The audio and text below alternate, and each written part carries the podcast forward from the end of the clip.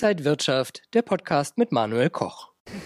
Sell in May and go away. Das ist eine Börsenweisheit, über die wir heute reden. Was ist da dran? Das bespreche ich mit Jessica Schwarzer, Finanzexpertin und Buchautorin. Und Buchautorin, du hast tatsächlich auch über dieses Thema mhm. ein Buch geschrieben. Schön erstmal, dass du da bist. Dankeschön, ja. Jessica, was besagt denn die Börsenweisheit?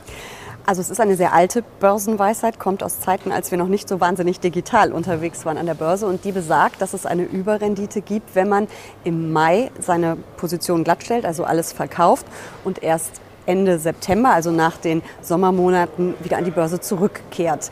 Ähm, wir wissen, der Herbst ist immer relativ gut an der Börse. Wir haben ja immer häufig oder nicht immer, aber häufig die Jahresendrallye. Im Sommer ist ein bisschen weniger los. Das ist auch heute noch so. Statistisch sind die Sommermonate etwas schwächer. Aber wie das eben immer so ist mit der Statistik, es gibt die Ausreißer nach oben und nach unten. Ich glaube, in den letzten Jahren hat es nicht unbedingt so gestimmt.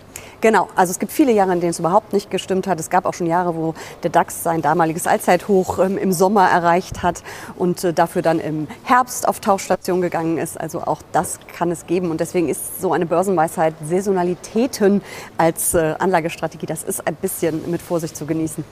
Könnte es in 2023 wieder stimmen? Ja, das ist die Frage aller Fragen, die Glaskugelfrage. Wir haben ja schon so einige Themen immer noch, äh, die uns bewegen.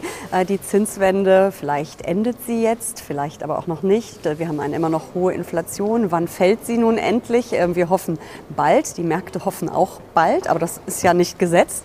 Wir haben immer noch den Krieg in der Ukraine.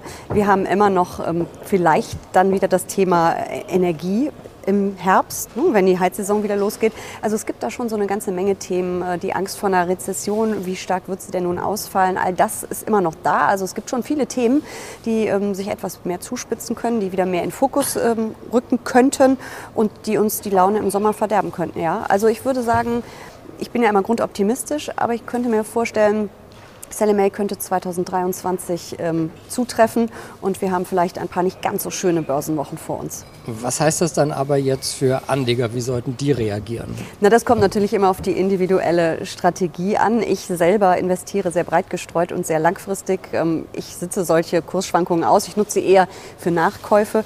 Wer aber ein bisschen äh, kurzfristiger oder mittelfristiger unterwegs ist, kann natürlich schon überlegen, ob er jetzt seine Schäfchen ins äh, Trockene bringt und dann äh, bei Rücksetzern wieder neu investiert. Aber wie gesagt, sehr individuell. Und ähm, ich finde es halt auch ein bisschen schwierig, wenn man sein Depot leer räumt. Wann ist denn jetzt der richtige Zeitpunkt, ähm, um wieder einzusteigen? Oder reibt man sich dann irgendwann die Augen und denkt, verdammt, steigt ja alles und ich bin nicht mehr investiert? Da sind wir wieder bei dieser Geschichte Time not timing, also lieber langfristig investiert bleiben, als zu versuchen, den richtigen Ein- und Ausstiegszeitpunkt zu treffen, schafft man in der Regel sowieso nicht sagt Jessica Schwarzer, Finanzexpertin und Buchautorin. Vielen Dank, Jessica, dass du heute wieder hier an der Frankfurter Börse warst und danke Ihnen und euch, liebe Zuschauer, fürs Interesse. Bis zum nächsten Mal, alles Gute. Und wenn euch diese Sendung gefallen hat, dann abonniert gerne den Podcast von Inside Wirtschaft und gebt uns ein Like.